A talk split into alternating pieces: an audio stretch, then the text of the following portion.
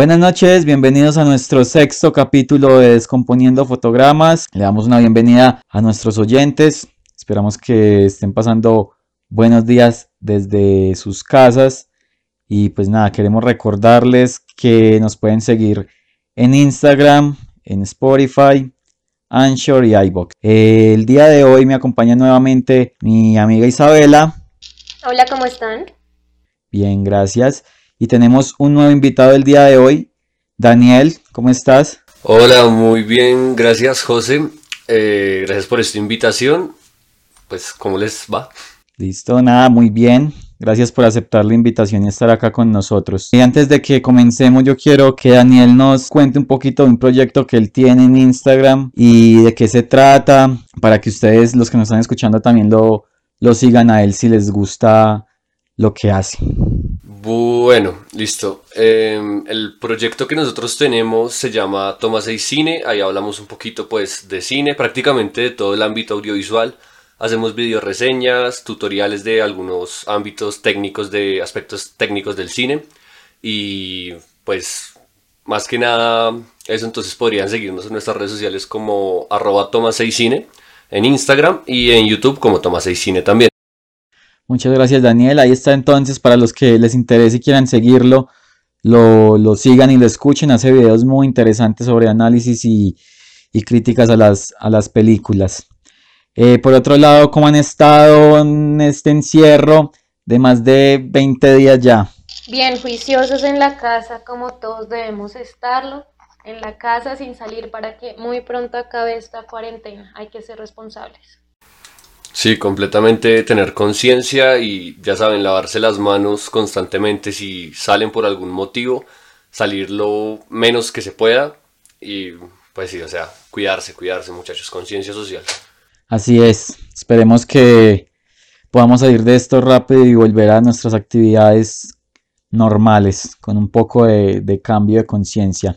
Bueno, y entrando ya en materia, lo que nos reúne aquí hoy eh, hoy vamos a hablar de una película súper interesante del año 2018 y que fue ganadora de un premio Oscar.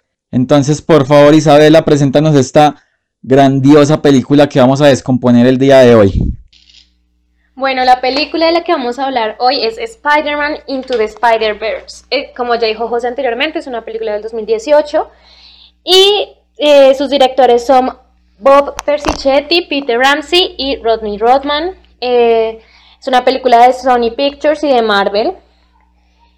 Y pues es un género animado, de acción y ya, eh, cómics. bueno, gracias por esa pequeña pero sustanciosa introducción.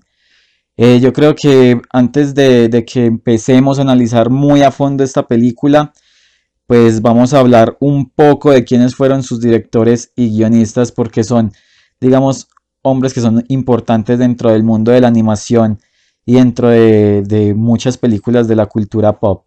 Por un lado está Bob Persichetti, que es responsable en su mayoría del departamento de arte y guion gráfico en las películas. Por ejemplo, El gato con botas, Shark, Monstruos contra alienígenas, o Aliens, o Monsters vs. Aliens, y por otro lado tenemos a Peter Ramsey, que ha sido el director de Guardianes de la Galaxia en el 2012. También se dedica a hacer guiones gráficos y ha trabajado en este rol en películas como El Día de la Independencia, Fight Club, Predator 2, entre muchas otras películas muy reconocidas. Por último está Rodney Rodman, quien ha sido el guionista de 22 eh, Jump Street en el 2014.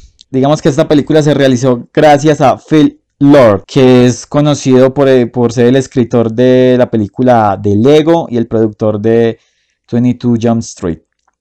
Digamos que todo el conjunto de, de guionistas y de directores que trabajan en esta película tienen mucho recorrido y hacen que esta película sea muy fresca, que sea única y que sea innovadora, porque sinceramente hasta, hasta el momento en que salió esa película pues no se había visto algo de ese estilo y de tanta calidad técnica. Entonces para seguir entrándonos más en, el, mundo de Spider-Man, Into the Spider-Verse, pues les voy a contar un poco de qué se trata la película.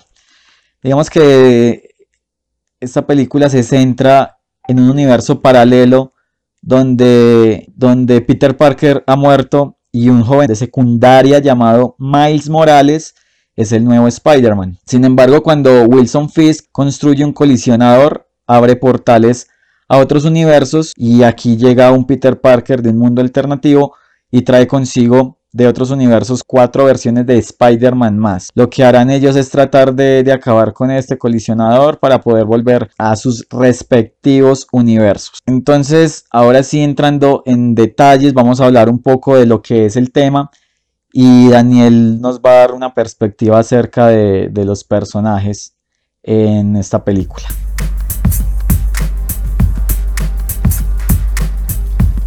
Eh, listo, como dice José, pues yo les voy a hablar de cómo el personaje desde la perspectiva de Miles nos identifica, ¿no? Entonces, bueno, hay que empezar diciendo que el film ha tenido una gran expectación desde el lanzamiento de su primer avance, eh, pues bueno, hace años atrás. Y cuando se dio el aviso de una nueva historia en la vida del arácnido, pues que acumula ya más de cinco cintas en su haber, lo que más llamó la atención es que esta vez el protagonista principal no sería Peter Parker, sino Miles Morales, que es un personaje perteneciente al universo Ultimate y añadido recientemente en el universo 616, ¿no? Que es el, un universo de los cómics. Eh, bueno, pero ¿qué es lo que logra cautivarnos de esta película? ¿Por qué, ¿Por qué este nuevo protagonista nos llama tanto la atención? En este caso, Miles es la representación fiel de un joven que aflora los problemas propios de la adolescencia, estudios, familia, encajar, ser uno mismo, el peso de las responsabilidades. Esta eterna trama trata sobre construir al adulto en el que un día se convertirá y cómo estos aciertos y desaciertos lo llevan a la complejidad de descubrir, tras la mordedura de una araña que le otorga poderes sobrehumanos o superhumanos, diferentes universos en los cuales hay más héroes y heroínas como él con problemas reales como los de él y estos problemas que generan una identificación hacia el espectador. Eh, listo, ya habiendo hablado un poquito sobre mm, cómo es el personaje desde la perspectiva de Miles nos identifica, Isabela nos va a hablar un poquito de pues cómo es el manejo de los universos y de los otros Spider-Man dentro de la película. Gracias. Bueno, en esta entrega animada de Spider-Man, además alimenta ya de por sí el vasto mundo del protagonista con nuevas incorporaciones al plantel de iconos impresos en fuego de la cultura popular.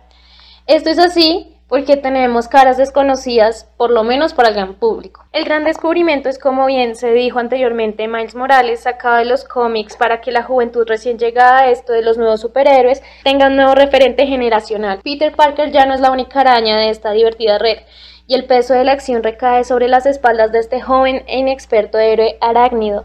Y acá toda su inexperiencia y acercamiento al dilema de quién realmente es. Lo lleva a descubrir diferentes universos y a, su vez diferentes representaciones de otros Spider-Mans dentro del universo con otros problemas, pero de una manera más orgánica y relativamente similar. Aquí es donde reside la genialidad del filme, el cómo nos representan personajes desde lo más oscuro hasta los más ridículos del punto de las problemáticas cotidianas en las cuales cualquiera de nosotros nos podríamos identificar. Una serie de historias de orígenes tan diferentes pero que comparten elementos tan comunes y que llevan a una gran conclusión. Un gran poder conlleva una gran responsabilidad y esto también nos puede llevar al tema de la inclusividad que maneja el filme se podría resumir como en un concepto como que cualquiera detrás de la máscara puede ser Spider-Man.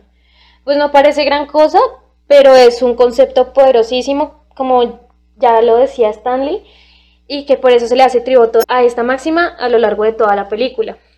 Los directores dijeron que es importante destacar la pluralidad de los personajes que juntos forman un solo Spider-Man que incluye heroínas y héroes de color es una versión que representa exactamente cómo han sido el 2018 en el mundo. Hay diversidad por todas partes. Se destaca mucho el hecho de que Spider-Man puede ser cualquiera, pero no cualquiera puede ser Spider-Man. Y Spider-Man Into the Spider-Verse amplifica el mensaje apuntando a las bases del personaje, lo humano.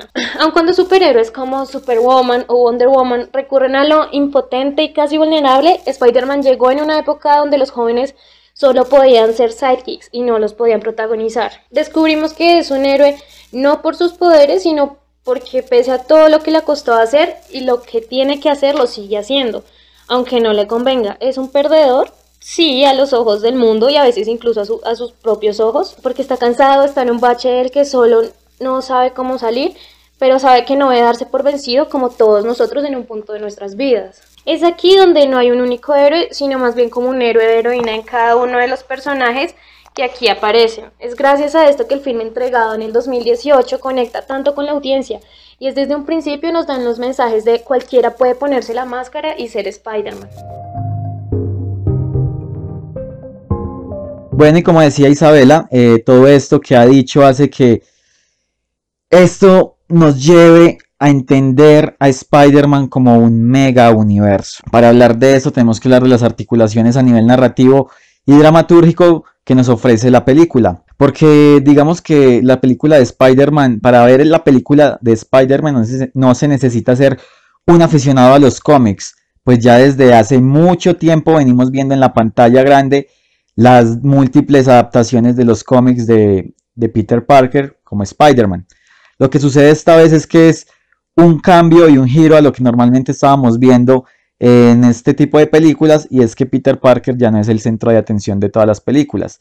Entonces podemos decir a nivel narrativo que es una historia sencilla en su base, pero tiene complejas subtramas. Pues si bien el, héroe sigue la misma estructura del héroe contra el villano, eh, lo que motiva a los villanos y lo que motiva a los héroes para salvar al mundo son cosas totalmente diferentes a lo que habíamos visto digamos, en otras entregas de Spider-Man e incluso en películas de, superhéroes. Entonces ver esta película es como ver básicamente un viaje del héroe y, ver cómo él obtiene sus poderes y tiene que desarrollarlos para poder llevar a cabo una batalla final contra el villano. Pero lo que sucede en esta película es que tiene un aire mucho más fresco y que no cae en clichés y que aun cuando caen en, en ciertos clichés ellos saben afrontarlo de manera cómica dentro de la misma película.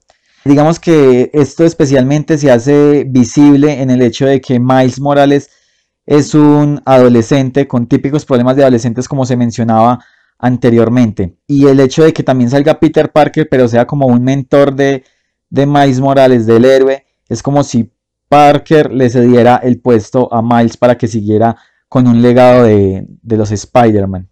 Eso es a nivel narrativo. A nivel dramatúrgico hay otros aspectos. Por ejemplo, el hecho de que no se enfocaran en Peter Parker, porque como lo dije anteriormente ya estaba sobreexplotado, sino que se le diera un papel más importante a Miles Morales, un personaje más de, digamos, de esta generación, porque es un adolescente que puede cargar con, el peso del mundo contemporáneo y darle todo lo que, digamos, esa dramaturgia actoral a este personaje lo hace muy interesante. La representación de los villanos también es con una, con estructura clásica y tiene los arquetipos narrativos comunes que podemos ver en, las películas comúnmente. Dentro de, desde los clásicos de, superhéroes y de cómics, pues desde siempre. Pero lo, como se los venía diciendo, pues la forma como la han tratado narrativamente hace que todo sea muy llamativo para el espectador. Saliendo un poco de este nivel dramatúrgico, y es un aspecto que vamos a hablar un poco más adelante es que, digamos, no está solo ligado al nivel dramatúrgico y al nivel narrativo, sino que hay un nivel estético que se engrana súper bien con estos dos aspectos. Entonces más adelante vamos a tratar de eso, pero para que tengan en cuenta que el nivel estético también jugó mucho a favor de esta, de esta película. Dentro de, de estos, de este tratamiento estético podemos encontrar eh, elementos que son extra diegéticos, pero que alimentan muy bien a la historia. Y Daniel nos va a hablar un poco acerca de, esto. Eh, listo, José. Bueno, hablando de los elementos extradiegéticos, pues primero introduzcamos un poquito lo que es un elemento extradiegético. Lo extradiegético es todo lo que no interactúa con los personajes o no tiene coherencia dentro del espacio fílmico del audiovisual. Por ejemplo, los títulos, los créditos, la música que está sonando que los personajes no están oyendo o las, las, voces, las voces en off o voiceover. Eh, pero bueno, dentro de este film encontramos algo muy peculiar para lo que es una película de superhéroes, ¿no? Y es algo que seguramente cambie la manera de hacer películas de este estilo. El uso de viñetas, de onomatopeyas y el soundtrack, aunque pueden no interactuar con los personajes siempre, se siente como si así fuese se crea un diálogo que conecta más al espectador con la diégesis de la película. Por ejemplo, está el momento en el que Miles está caminando en su escuela luego de recibir los poderes de la araña y mientras camina se, empieza, se empiezan a manifestar sus pensamientos en forma de bocadillos o pues sí, de viñetas por así decirlo. Y en un instante pues él voltea y dice que pues mirando las viñetas o por lo menos eso es lo que nos da a entender. Una interacción ya pues con estos elementos extradiegéticos que nos da a entender que este universo es un poco más peculiar de lo que pinta. Con el soundtrack es mucho más sutil, muchas de las canciones se sienten sacadas del mismo reproductor de música de Miles, siendo estas del estilo, los géneros del hip hop, el rap, el trap y el pop muy de esta época muy actual. Pero bueno, entonces en la primera escena en la que aparece Miles, él está escuchando la canción de Sunflower de Post Malone y Swiley. Y de repente, pues él cuando se quita los audífonos, pasamos a escucharlo nosotros. Ya él no lo está escuchando, sin embargo, él interactúa o sus movimientos, sus acciones empiezan a ligarse a, lo que nosotros estamos escuchando, sabiendo que él no está oyendo la canción. Y eso genera también una relación pues con el montaje y las acciones de los personajes. Pero lo que más resalta es la presentación de los personajes, ya que a partir de la muestra de un cómic de dicho personaje, seguido de un gag, que el gag sería hagamos esto una vez más, que es lo lo dicen, lo narran, y una secuencia narrada por el mismo personaje. Es súper interesante esta técnica, ya que aunque nos están hablando a nosotros, también se utiliza para presentar a los personajes entre ellos, otro elemento que une al espectador con la misma diégesis de la película. También podemos hablar un poquito de otros, otros temas ligados a, a, la parte estética y uno de esos vendría siendo la animación. Entonces, José, ¿qué tienes para decirnos de la animación? Bueno, muchas gracias Daniel. Eh, todo lo que, lo que estamos hablando acerca del nivel estético que, que tiene esta película es muy interesante porque, como lo mencionamos en algún momento, era, es una innovación que no se había hecho en ninguna otra película de animación hasta el momento. Y digamos que eso fue lo que les pudo haber valido el Oscar, además de la historia y demás. Pero la animación es el punto más fuerte que tiene esta película. Entonces yo quiero hablarles un poco acerca como de toda la trayectoria que, tuvo esta película en cuanto a la animación y hacer algunas comparativas que me parecen interesantes. Normalmente para una película de Disney se necesitan más o menos 27 animadores y eso fue lo que necesitó la última película de Toy Story. Para la película de, de Spider-Man Into the Spider-Verse se necesitaron 177 animadores. Entonces ahí vemos más o menos la propuesta que ellos querían plantear eh, desde ahí, desde el comienzo, con la cantidad de gente que tenían. Dentro de estos datos también podemos encontrar que a ellos, los realizadores de Spider-Man, les tomó nada más, les tomó una semana en animar solamente un segundo. Y se demoraron un año en sacar solamente 10 segundos que ellos se sintieran cómodos con eso. Entonces nosotros vemos el nivel de perfección que ellos estaban buscando dentro de su película y realmente si lo, si lo encuentran. Digamos que hay muchas técnicas de animación que se utilizan dentro de, estas películas, de esta película y son, digamos, replanteadas por ellos. Por ejemplo, normalmente en una película de CGI nosotros vemos o se ve o se utiliza normalmente por los animadores que utilicen el motion blur porque el motion blur le da más realismo a, las películas porque así mismo trabajan eh, las cámaras de cine. Pero en cambio, Spider-Man lo que hicieron fue utilizar una vieja técnica de animación que se llama smear y el smear consiste en que dibujan en un solo frame varias partes del cuerpo si, por ejemplo, va corriendo el, dibujo. Entonces podemos ver en varias ocasiones varios movimientos donde se congelan los frames y ustedes pueden observar cómo eh, hay partes del cuerpo de los personajes que están duplicados o triplicados según el, nivel de, detalle que necesitaran para, para ese momento. También podemos hablar que se utilizó un estilo de animación stop motion. Eso lo vamos a tratar un poco más a fondo ahorita más adelante, que es como la relación de los FPS y el ritmo. Pero en general también eh, utilizaban, digamos, puntos como los de los cómics para ser degradados dentro de la película. Utilizaron tramas o líneas entrecruzadas para crear sombras. Bueno, y en realidad se basaron, eh, estudiaron muy bien a los personajes para poder hacer la animación de cada uno.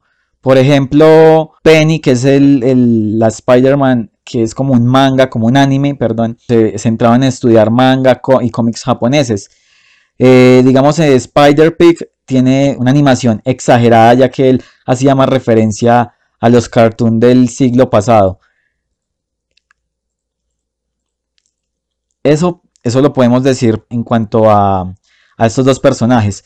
Pero hay un personaje muy especial y los mismos directores dijeron que había sido uno de los mayores retos para ellos y fue el Spider Noir porque al ser todo blanco y negro tenían que buscar los contrastes exactos para que se pudiera ver bien en comparación al resto de, todo lo que lo rodeaba porque literalmente él era el único personaje diseñado a blanco y negro. Entonces digamos que todo esto hace que la película en un sentido estético sea profundamente muy bien hecha y esté muy bien cuidado cada detalle después de todo esto de, de la animación. Y además de esto, hay algo muy importante y es que esta animación le aporta mucho al nivel narrativo de la película. Daniel tiene unas palabras ah, para contarnos acerca de, esto. Entonces, Daniel, adelante, por favor. Bueno, gracias, José. Y aquí hablando ya del aporte estético y narrativo de la, de la animación a la película, pues hablemos un poquito de la composición, ¿no? Un poquito de, de este tema. Entonces, en este punto, hablando de la composición, se denota una expresión muy ligada a un género narrativo, dependiendo al Spider-Man del que se esté hablando. Miles tiene tintes muy urbanos, con elementos como el graffiti, los callejones de Brooklyn y, los colores, y sus colores van muy ligados a los azules fríos, en su mayoría, y también los colores neón, como el fucsia o el cian. Esto nos da, nos da una sensación de, de juventud, ¿no? Una juventud muy neófita, muy, muy ligada a nuestros tiempos. A Peter lo rodea una atmósfera más dramática, comprendiendo que pues ya es un hombre más de edad, con depresión, por lo que el universo que rodea completamente a Peter son es con tonos más desaturados y melancólicos, casi llegando pues no a un blanco y negro, pero sí a unos tonos más grisáceos. Gwen está rodeada por una estética muy steampunk, eh, estética que también se va por el lado de los, de los neones, y con una composición muy futurista, ¿no? Se puede relacionar con una fotografía al más mero estilo de Blade Runner de Ridley Scott. Con Spider-Man Noir, como lo dice su nombre, la composición de sus escenas son una obvia inspiración al cine noir, ¿no? Una atmósfera muy detectivesca, cruda y a blanco y negro. Hablando ya de Penny Parker, pues ella tiene elementos sacados del manga y del anime, y entonces se pueden ver esos movimientos rápidos, las expresiones exageradas y poses muy particulares que utilizan acción. Y finalmente Peter Porker es la versión más caricaturizada de Spider-Man, por lo que se siente como un personaje 100% bidimensional, haciendo que cada una de estas animaciones, de cada uno de estos estilos de animaciones, le brinde una personalidad más marcada a cada uno de los personajes. También se puede decir que en la parte de composición se utiliza duplicar el fondo un poquito para que se genere esa sensación de desenfoque que provoca una cámara con poca profundidad de campo o no sé si es muy bien esto de volverlo, separar el RGB, pero genera esa sensación de desenfoque y ya es muy parte de la narrativa de, la película, porque eso no lo hace una cámara normalmente cuando desenfoca. Y no se podría decir que cada personaje tenga un color que los identifique, ya que la misma animación los destaca, pero en generalidad se puede notar colores como que el rojo representa el peligro, el violeta el misterio, se ve con Prowler, el, uno de los villanos o antagonistas de la película, el cian se puede tomar como el lado del bien o la unión y los tonos desaturados como la tristeza o la melancolía o sentimientos muy de esa índole. Cosa que, pues bueno, ya habiendo hablado un poquito de esta parte de la narrativa de la animación, mandémonos para, para la parte rítmica, ¿no? Y digamos que hablándolo asociado con los cómics, pues en este caso podemos ver que el ritmo es muy dinámico y siempre está pasando algo en el cuadro. Al ser una película inspirada en una serie de cómics nos da la impresión de que mm, logró una adaptación muy fiel no solo del contenido de los cómics, sino de lo que es un cómic en sí, físicamente. Los cambios de las escenas, casi son como si estuviésemos pasando de página en página mientras escuchamos nuestra canción favorita. En los cómics vemos que no se llevan con rodeos. Cada viñeta nos muestra o secuencias de acción o secuencias dramáticas de la manera más dinámica posible y de la manera más variable posible. Además, hay una variación también en los FPS, casi que narrativa, cosa de la cual José nos va a hablar más en detalle. Entonces, seguimos contigo, José. Así es, muchas gracias. Eh, en cuanto a todo esto que estás diciendo del ritmo, eh, podemos entonces enlazarlo con, eso, con lo, con los FPS, con los frames por segundo y su intención dentro de la película. Y es que si bien la película tiene un ritmo que nos tiene sentados todo el tiempo esperando a ver qué, es lo que pasa, detrás de todo esto también hay un estilo en la forma como se animó. Y este estilo se, basaba en los FPS. Y les voy a explicar un poquito de qué se trataba.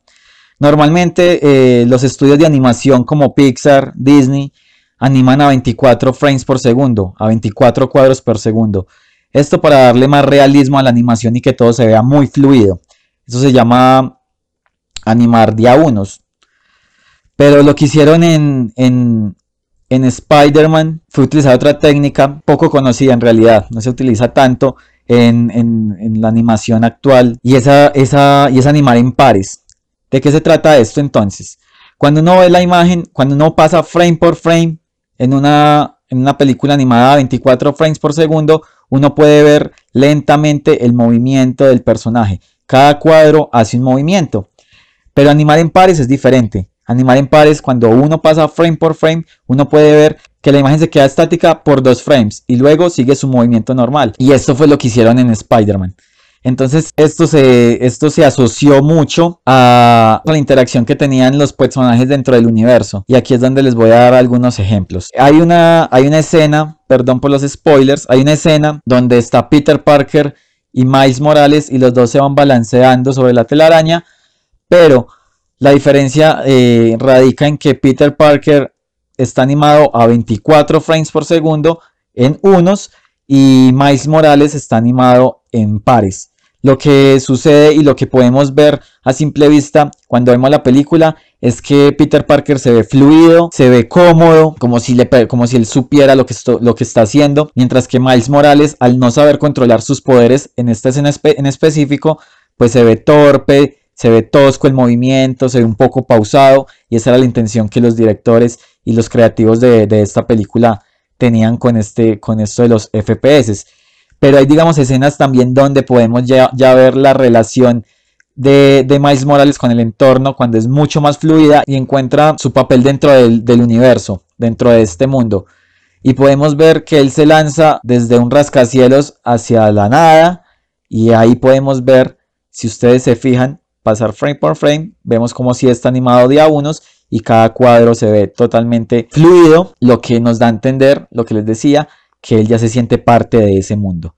Entonces es muy interesante la forma como los creadores de esta película nos presentan todo y nos meten detalles que hacen parte también del mundo narrativo, que alimentan más a la historia y que la vuelven una película que va a estar enmarcada en la posteridad de las películas de, animación.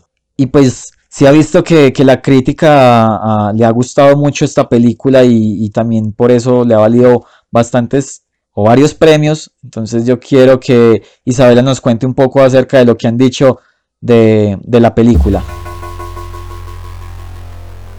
Bueno, las críticas armaron la película claramente por su representación, por su creación, por su asociación a diferentes universos que no se desligan del cómic, pero le dan como esa innovación y frescura a la película, aparte de los recursos y animación que utilizaron, para conservar como lo tradicional del cómic, lo llevaron también a darle un estilo demasiado innovador a esta película. Aparte, esta película es única, fresca, innovadora, pero también es como un tributo a Spider-Man y todo lo que implica este personaje como dentro y fuera del cómic.